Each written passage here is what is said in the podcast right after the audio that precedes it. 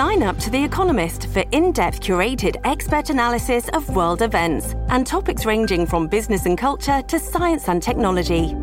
You'll get the weekly digital edition, online only articles, curated newsletters on politics, the markets, science, culture, and China,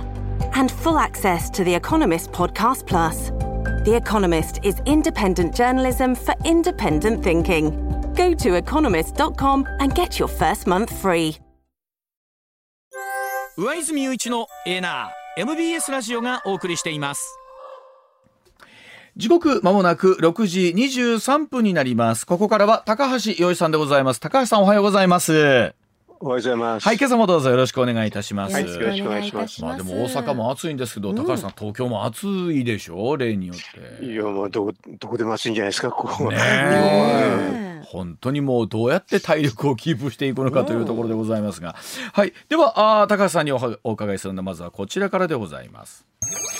さあ日大アメフト部違法薬物問題。大学のガバナンスはどうなっているんでしょうか。え日本大学アメリカンフットボール部の部員が大麻と覚醒剤を所持していたとして逮捕された事件を受けて関東学生アメリカンフットボール連盟は17日日大アメフト部に求めていた事実関係の報告などが不十分だとしてリーグ戦の出場資格停止処分解除しないことを決めました。一方の日大側は今月10日個人の問題を部全体に連帯責任として負わせることは最善の措置ではないとして逮捕された部員を除いて部の無期限の活動停止処分を解除していないして、えーいるということなんですけれどもさあそれではこの辺りの経緯について改めて西村さんにまとめてもらいましょう。はい、えー日大ではですね2018年にアメフト部による悪質タックル問題が起き2022年に林真理子氏が理事長に就任しています、うん。今回の事件です。まず去年11月に日大アメフト部の部員が薬物使用を大学側に申告しました、はいはい。しかしこの時大学側は警察に届け出をしませんでした、うんそして今年7月に大学側が寮で大麻のような植物片や錠剤を発見、うん。その後11日間学内に保管した後警視庁に報告しました、うん。警視庁が鑑定したところ植物片は大麻で錠剤には覚醒剤成分が含まれていたことが判明。うん。大学側大学側は8月8日に記者会見を行いましたが大学側の主張と警察の主張では食い違う部分も出ています。うん。一方文部科学省は15日警察への通報が遅れた経緯に関して第三者を含めた検証委員会を設置して詳細に調べるよう日大に要請したことを明らかにしています。まあ高橋さんこの今回の自治体のまあ問題なんですけども、高橋さんこの全体の事件を受けて高橋さんの印象としてはどういうところでしょうか？あまあ、あの記者会見は見ましたけどね、ちょっとボ,、ボロボロでしたね。うんあのボロボロっていう意味は、あの、まあ、あの、え記者会見をする側が、うん。あまあ、ちょっと、指導無道っていうかね、うん。えーっと隠蔽じゃないなんて言ってるんですけどね、あうん。の届け出を遅れただけでも隠蔽になっちゃいますよね、あれはね。そうですよね。独自に保管していたっていうことですもんね。ええええ。うんで確かにこの大学っていうのは高橋さんあの複雑な特に私立はそうなんですけれども林真理子さんが理事長で酒井さんという学長がいらっしゃって、そしてええ。澤田さんと副学長という方がこの方がまあ会見しとええしてらっしゃったんですけど、いわゆる理事長と学長はこうどう違うのかみたいなところもありますよね。複雑じゃないんですけどね、あのうん 実はすごく簡単なんですけどね、はいはい。まあ、あの理理事長が社長です。けど、理事長が社長、はい。えええーと法人を代表するという意味で社長になっててね、うんうんうん。えー、と学長っていうのは現場の責任責任がある人っていう意味で部長なんですよ。は立場としてはやっぱ学長理事長の方が上なんですね。うんまあ、ぜ絶対そうです。えーそれはすごく明快になってるんだけど、うん。なんかでもあの会見見てると、うん。要要は報告がなかったのが普通みたいで、うん。いやいろんな事情があるなんて言ってるからそれだけでダメなんですよね、もう。はい、本来ならそこはしっかり放送と連絡相談じゃないですけどそうそうそう。しっかり上げていくっていうのはね。だだって社社長が記者会見するまでするときによく知らなかったなんて話にならないじゃないですか。ねえだから そこのところで今回例えば林さんってあの大学改革で来たというところでね、うん一方でお飾りみたいな言われ方するのってまさにそういうところですよね。まあええ会会見見たらお飾りだってすぐ分かっちゃいましたね。さっき高橋さんおっしゃっていただきましたけどその副学長が、えーその植物片とか錠剤をね、うんまあ、11日間こう保管していたっていうののはこれ、えー、どんな事情だったのかもそうでしょうけど そうねそれは保管してたところであれですよね。あの、うん自分で分析できるわけじゃないですからね。うねもうそれはだダメですよね。結局これを言わない時点でなんならもう一つの罪にもなるんじゃないかっていう話ありますもんね。うんそれはあのなんか所所持してるだけで、はい。ああいうふうな大麻とかね、あはい。の覚醒剤っていうのはそれはアウトですからね。ねだから、えうん。そそういうふうなあの犯罪を構成するっていうことを言われたらもうアウトですよね。でこの方あれでしょ検察からのはい人でしょ、そうすよね。だからはい。ちょっと信じられないですね。うん、その辺の事情はよく分かってるはずでしょうっていうことですよね、うん。法律についてもね。分かってるはずでしょうね。ええ。ね高橋さんあのこういう時に必ず出てくるのがね例えば大学って、まあ、い外部から干渉を受けずに、まあ、自分たちでえー意思決定というのを一つできて、えー管理していくという大学の自治という言葉がよく言われるわけなんですけれども。うん、ちょっとみんな履き違えてるんですよね、それね。うんうん。あの学問の自由とかそういうのがはい履き違えてて、そうそう。でも犯罪の話って別ですからね。そうですよね。結局これはまたね、うん、確かに。あの高橋さんまあもちろんアメリカの大学も行っておられたんですけどなんかええ。よくまあね日本の大学とアメリカの大学の違いみたいによく言われますけれども、まあ、ええ今回の点とかっていうのはこう海外と照らし合わせてとなるとどう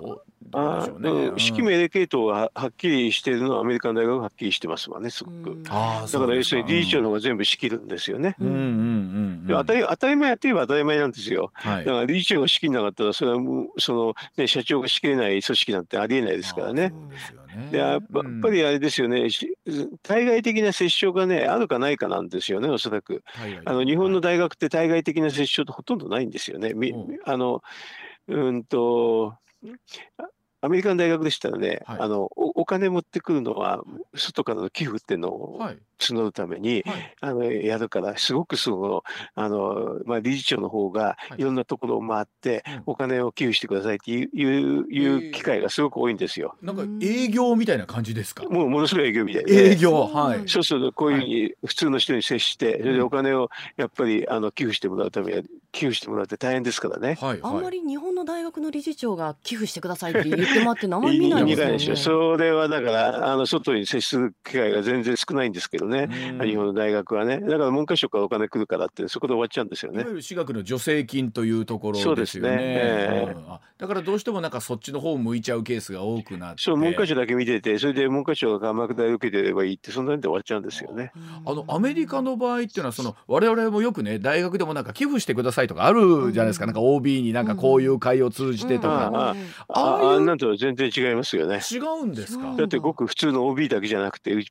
般の人とか一般の企業とかそういうのに行きますからね。はあ。なんか高橋さん財務省時代に、うん。そのそういった収入源となる寄付のシステムを考えたことがあるっておし聞いたんですああの寄付っていうとね、ふるさと納税っていうのがああって、はい。あれと同じ仕組みなんですけどね、あれは自治体に寄付すると、その寄付した金額、その金額がはい、税額控除して、税金がその金金額安くなるんですはい、よね。あります。いやいやあれと同じようなのを考えたことあるあって、あの実は予算提案もしたことあるんですけどね、えーっと、うん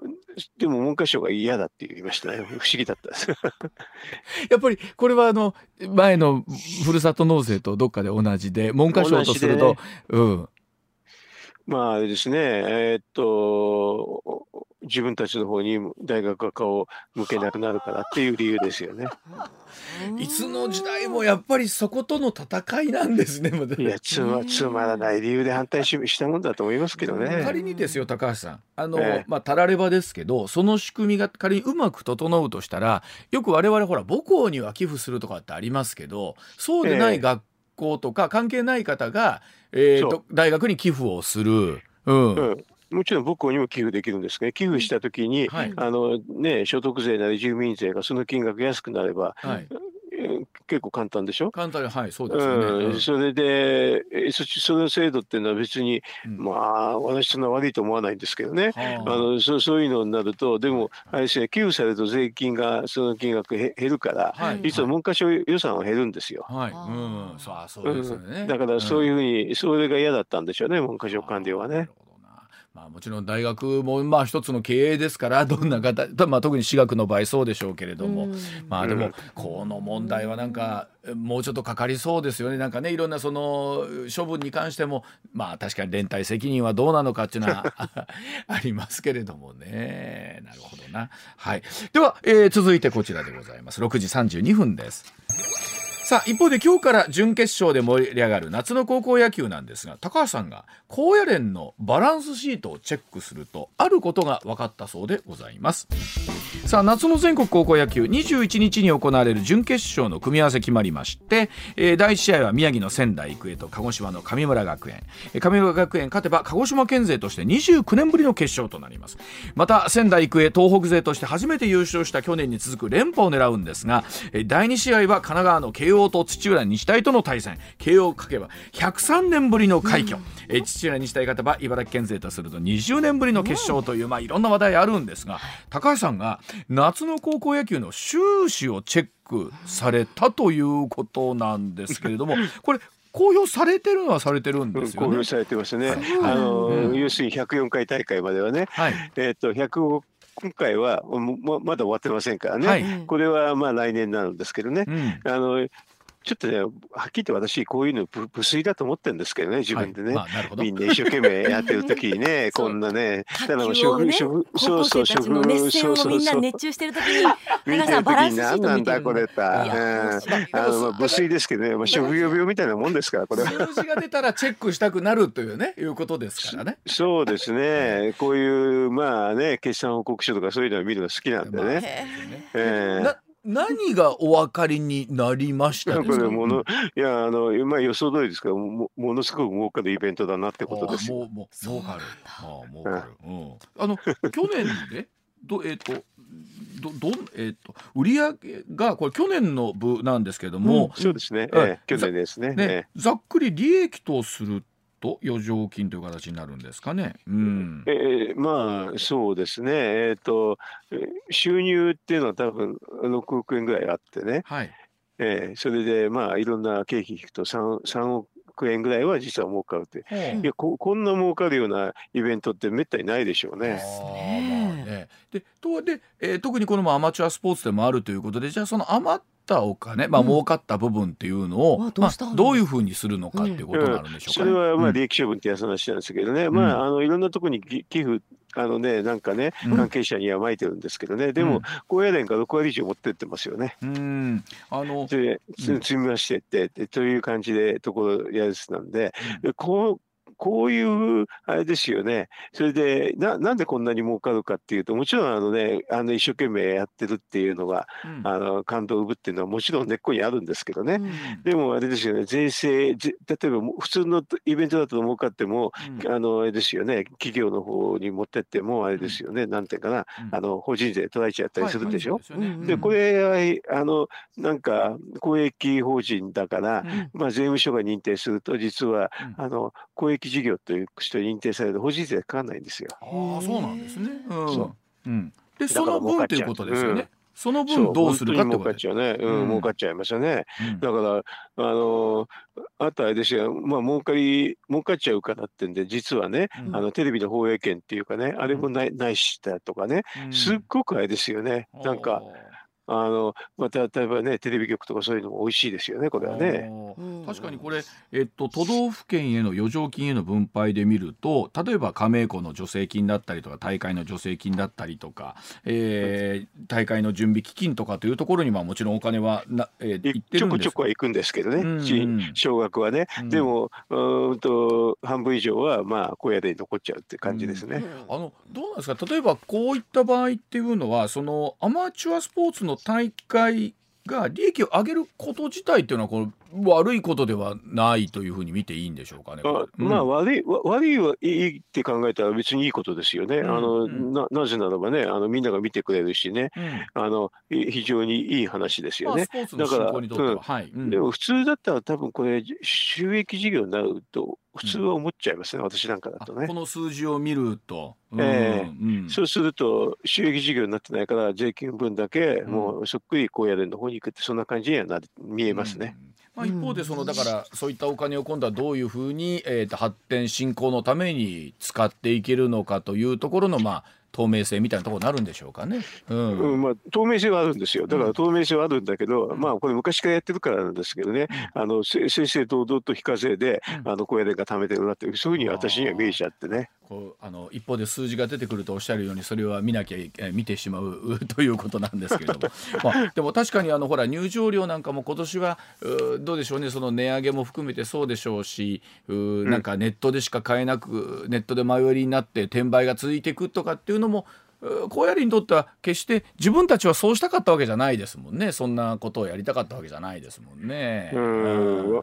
でもあれですね昔は甲子園ってなんか入場料外野席はねただあのただでしたから。ねはい、うん、だからそうそこまでして儲けんのかなって正直と思いましたけどね。はい、では時刻6時38分になります。続いてこちらでございます。さあ菅前総理が、えー、ウーバーなどのライドシェア解禁に意欲を示しました。タクシー不足への対応を目的としているそうでございます。自民党の菅前総理なんですが長野市内で講演いたしましてこの外国人の観光客が増える中で自家用車を使って有料でお客様を運ぶライドシェアについて法改正も含めて党内で議論を進める考えを示しました。菅前総理外国人の訪日客が増えたことでタクシー不足などが指摘されていることについて現実問題として足りないいろんな観光地が悲鳴を上げていると述べました。その上で海外でウーバーなどが展開している自家用車を使って有料でお客さんを運ぶライドシェアの会見について党内でもいろいろな意見があるがこれだけ人手不足だと思うと必要かなと思う。議論していきたいと活用の拡大に意欲示しました。このライドシェアというのは世界各国で普及進んでるんですが日本では営業運転の免許を持たずに乗客を有料で目的地へ運ぶこといわゆる白タク行為にあたるとして原則禁止ということなんですがさあ高橋さんこの菅さんの発言というのは高橋さんどうご覧になりますでしょうか？まあ、こんだけねあの本当に人手不足になると結構仕方がないのかなって、こういう議論もね、せざるを得ないのかなと思いますけどね。ねこのまあもちろん夏場暑いんで、ちょっとタクシー乗りたいという方も多いと思いますが、それに輪をかけて、うん、そうそう、年中あれですよ、タクシーばっかり利用してますから、はい、暑いからもう歩くの大変なんですからね、もうすぐタクシーばっかり使っちゃってるんですけどね、はい、だからあのタクシー使用頻度、私、高いんですけどね、やっぱり、まあ、感じますよ、結構、来ないなと。あ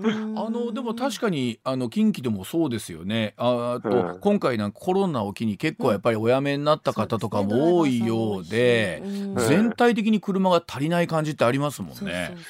あの私ほら大阪によく行くでしょ？それで、はい、まああの新大阪行った時に、うん、えっ、とまあ前はねタクシー乗ってたんですけど、うん、結構簡単に新大阪乗れてたんですけどね、もう,、もう最近全く乗れなくてすごく長く並ばなきゃいけないから。それで、あれ、あれは、あの、えー、っと、駅の外なんでね、暑いから嫌だから、うん、もう、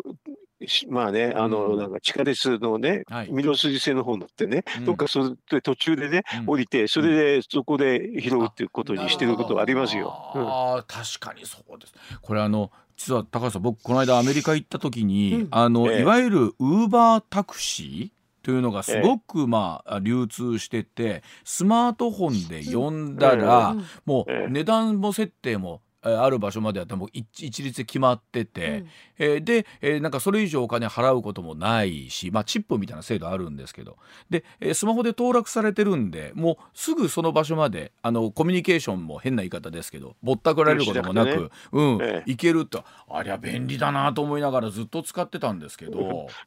あの行くと思うでしょうね、やっぱりね、はい、だから逆に言うとあのな、なんで日本でないの？って思われるでしょうね。これどうなんですか？やっぱり一つはこう業界守ろうみたいなところあるんでしょうかね。一つはっていうかほとんどそうでしょ。う。なんかでもあのタクシーの運転手さんが言ってたんですけど、京都なんですけど、お寺の境内のど真ん中とかでここに来いとか言ってこう指示があったりするんですはい。はい。はい、でそのいや行けないからそこみたいな。ウーバーとはまたちょっと違うんだけどここに来てっていう指示が随分とそこはいけないんですっていうところを。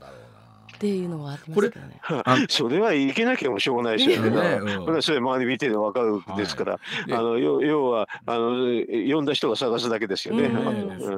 これでも確かにああいうものが発達していくとさらに変わってくるんだろうな。確かに一方であのお家車あって極端に言うと土日とかお休みでなんとかでっていうと、副業でやろうと思えばできる人もこれ出てくるだろうしってもあるんですけどライドシェアですライドシェアね、これ高橋さんこれ導入に向けてってのはどうでしょうかね？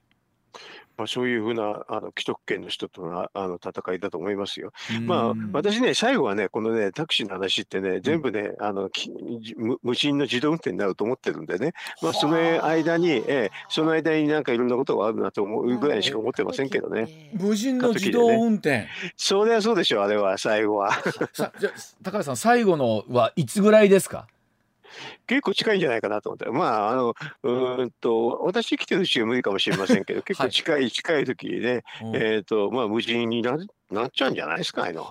それって極端に言うとあれです。極端に言うかあのまず自動運転から全部ですよね。そのこう道路を無人で走れるかどうかみたいなところにもの規制がどうなっていくかっていうどうでしょうけどね。うん、でも多分あれですよね。あの普通の人間のね、うん、えー、っとちょっと運転が危うい人よりかは多分自動運転の方が多分安全だと私は思ってるんで。ということはあれですか？もう言ってる間にタクシーは完全に AI の自動運転でで料金も自動的にみたいな。うん、一番簡単でしょ？それが。だってあれでしょ、どこそこ行けっていうのはっきりしてるし、はい、おいどこそこ来てくれってはっきりしてるんだから自動でできちゃうじゃないですかこれ。いや究極も行く行き着くところはそこでそこの間の過渡期でこういったものが導入されるかどうか。と、う。ん、私はそのしか思ってませんけどねこれね。だから別にあのどどうでもいいけど早く自動運転してくれるんだったら全て解決するけれどっていう感じで、うん、それに過渡期にはまあこういうふうにねやりくりするのかなって思いますけどね。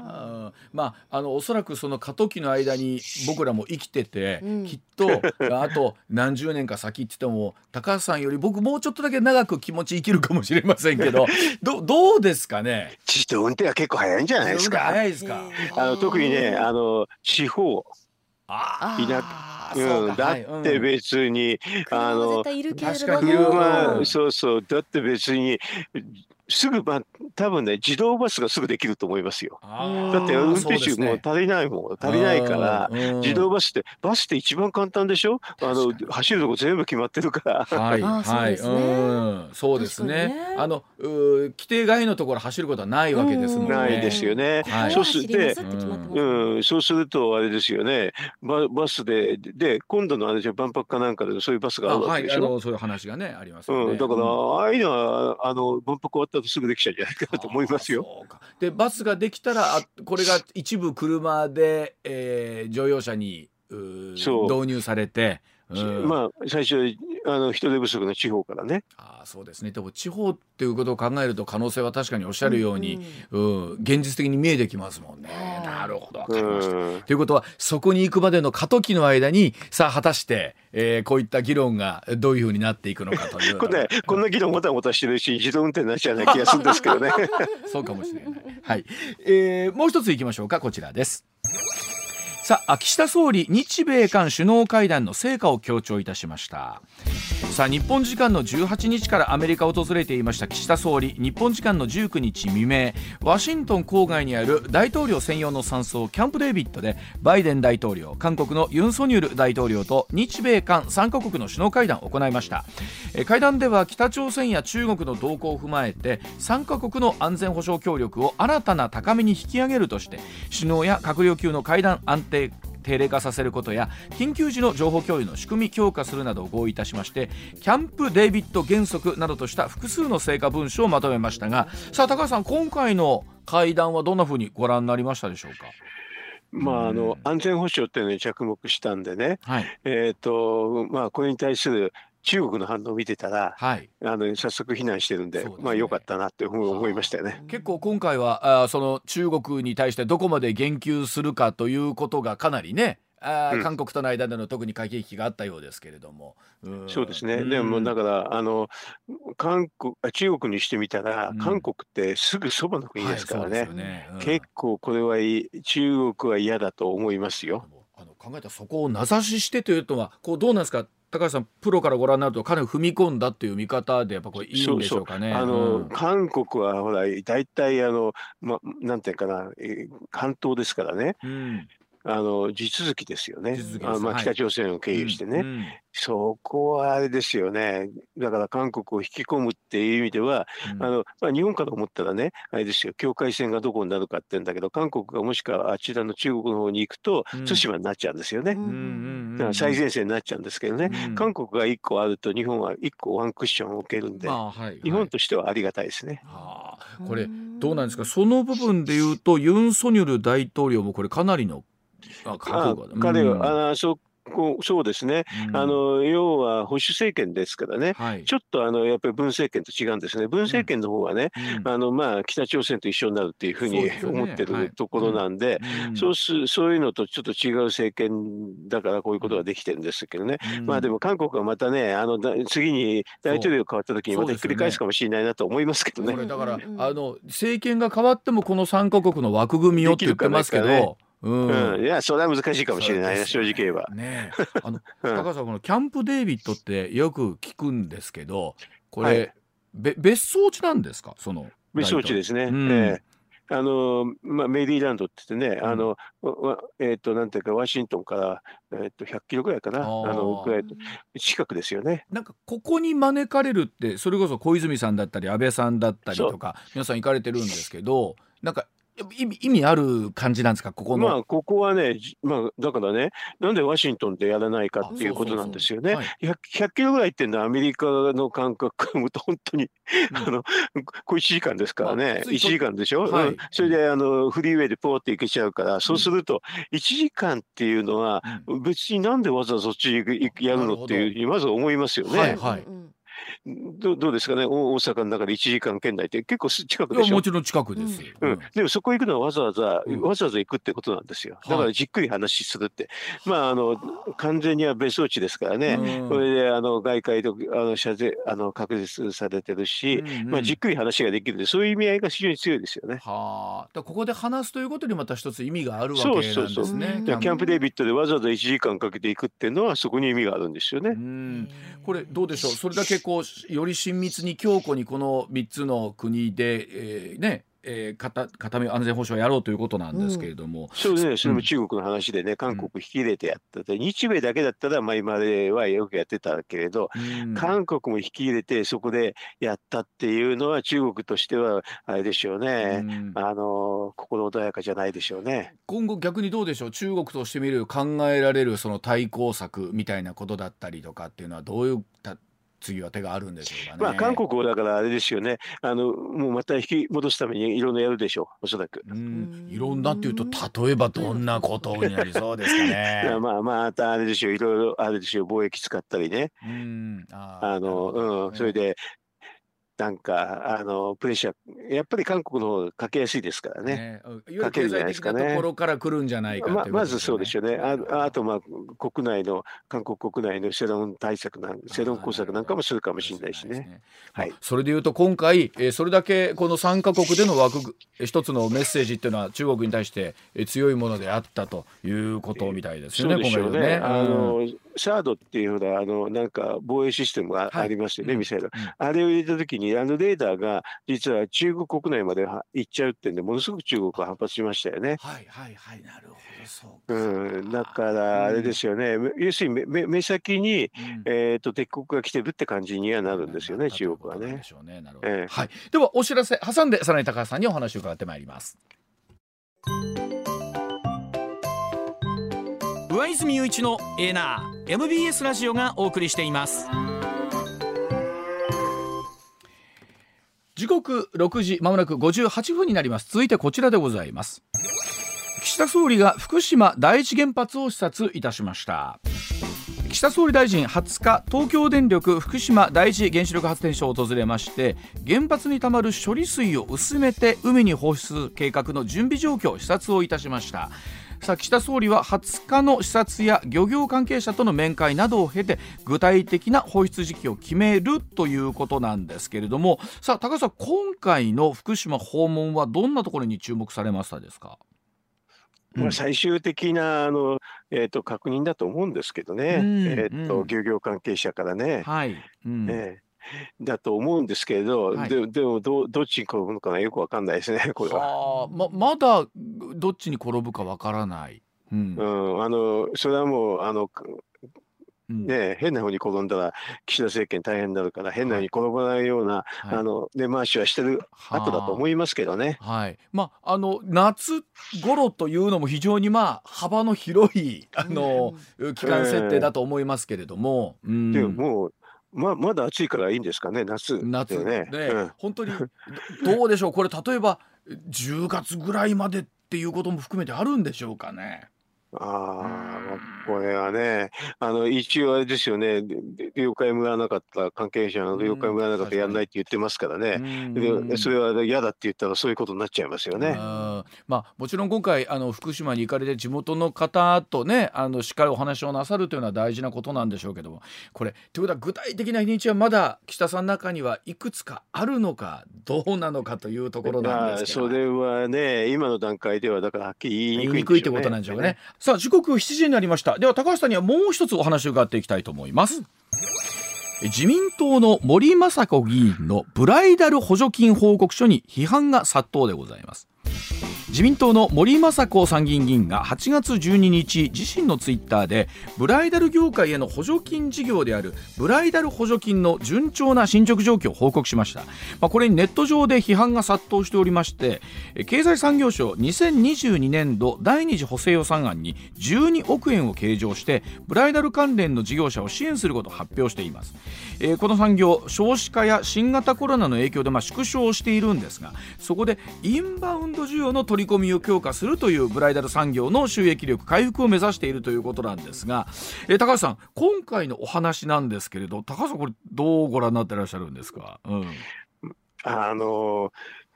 なんていうか、お金が絡むとね、はい、なまま、政策まずいっすよねっていうのの典型ですね。うん、ああ。これ、贈収賄になるかどうかっていうのはまあ別の観点なんですけどね。はい。えー、っと、まあ、そのブライダル関係の関係者っていうのから、まあ、うん、えっ、ー、と、寄付金を受けてて、はい、それで、うん、あの、話しつないだっていうのはもう、すぐネットで調べるとすぐわかるんですよね。そうですね。2021年4月30日に森さんが代表を務める自民党の第4支部、えー、と福島参議院の第4支部のに、株式会社テイクギブニーズというところから100倍の寄付があった。で21日の5月その1か月後に結婚の応援について森さんがブログで紹介している。うん、うん。で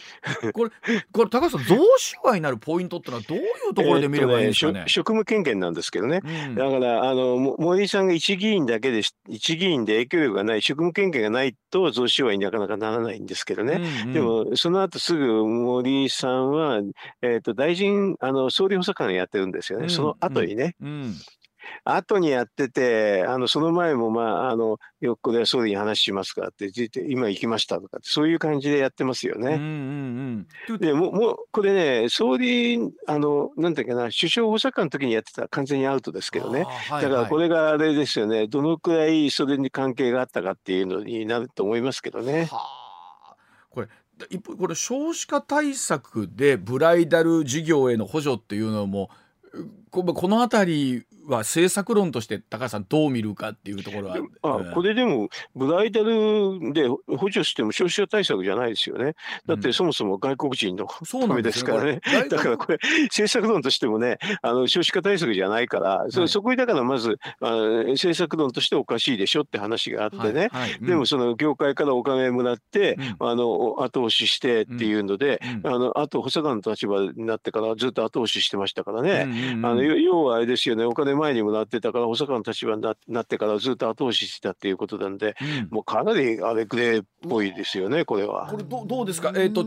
大きな動きに発展していく可能性もありますか？これ、うん、贈収賄がだから最初にお金もらったのがちょっと補佐官と違ってたからって、そこだけですよね、うん、でもその後で補佐官になってからもずっとあれですよね、うん、総理に話しかけてたってこれはちょっとまずいでしょ。ということは、えー、いわゆる検察含めて動いてくる可能性は？可能性はあると思いますよ、これ。あのね、それでお金もらってて、補佐官になってからもうこの話しなくなっちゃったってんだったら全然別ですけどね。えと、お金もらってて、それでその流れで補佐官になってからずっとそれやってたってことになるとね。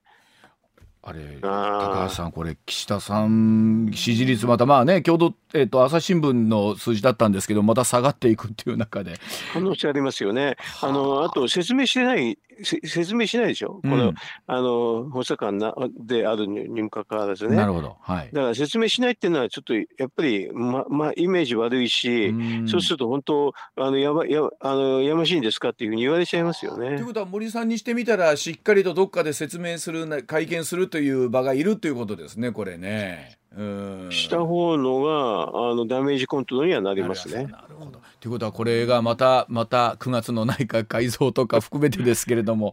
いやなかなか岸田さんも順風満帆にはいかないですね。いかなかなか難しいですね。なかなか難しいな。わ、かりました。はい。高さん、今週もいろいろとありがとうございました。はい、また来週も引き続きお願いいたします。どうもありがとうございました。はい、お願いいたします。どうも。上泉雄一のエーナー MBS ラジオがお送りしています。ツッコミニュースランキング。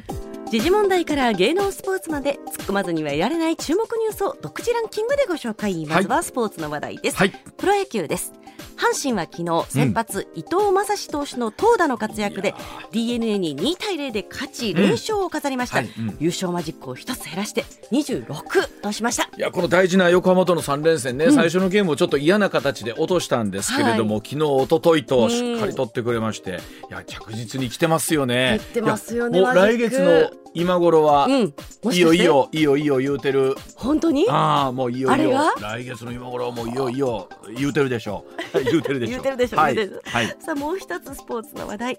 夏の全国高校野球は今日準決勝が行われます。第1試合は宮城の仙台育英と鹿児島の神村学園が対戦、はい、第2試合は神奈川の慶応と茨城の土浦日大が、えー、土浦日大の関東勢同士の対戦となります、はい、ねでも本当ここまで来ましたですね。今あの休養日もあったりとか、はい、あとまあベンチ入りの人数も増えてということなんですけど、うん、選手にまあこの暑さの中で負担のないようにということなんですが、うんうん、まああとこの準決勝2試合の決勝、はい楽しみだな、ねはい、どこがトップになるのやら、はい、そしてもう一つスポーツの話題です、はい、ハンガリーのブダペストで行われている世界陸上の男子 100m 決勝でサニブラウン・ハキーム選手が10秒04の6着でフィニッシュし同種目で2大会連続の入賞を果たしました。何がすごいって西村さんは、準決勝ね勝ち上がってくることがすごいって。そうなんですよ。ちょっと言ってもいいですか？どうぞ。準決勝ってね8人かける3組で22人世界の24人が準決勝に進めるんですけれども、うんうん、この準決勝を勝とうと思ったら、うん、8人ずつ走る中で2着に入らないといけない、うん、あそうかそうか。2着プラスタイムのいい人が2人拾われるんだけども、そのそんだけ集まった中で2番に入らなあかんってもう鬼のようなレースやなと。